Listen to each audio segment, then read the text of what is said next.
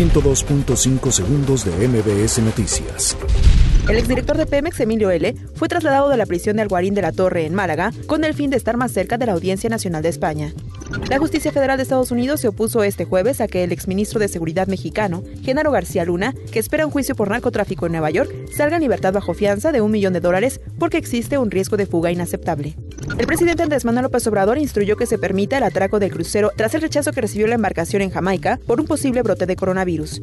La Cámara de Diputados prevé aprobar durante la sesión ordinaria de este jueves la integración del Comité Técnico de Evaluación de los aspirantes a una de las cuatro vacantes en el Instituto Nacional Electoral.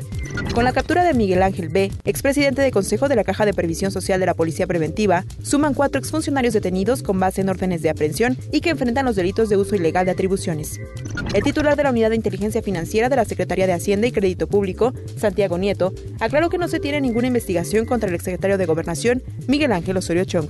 El rector de la Universidad Nacional Autónoma de México, Enrique Graue, condenó los actos de violencia registrados en el CCH Escapotzalco y reconoció que hay personas que tienen la intención de violentar a la máxima casa de estudios. La Secretaría de la Defensa Nacional y la Auditoría Superior de la Federación firmaron un convenio para dar seguimiento a la construcción del Aeropuerto Internacional Felipe Ángeles. El presidente de la Federación Mexicana de Fútbol, John de Luisa, dejó en claro que luchará hasta el final para que el partido inaugural de la Copa del Mundo 2026, con México, Estados Unidos y Canadá como anfitriones, se lleve a cabo en territorio nacional. 102.5 segundos de MBS Noticias.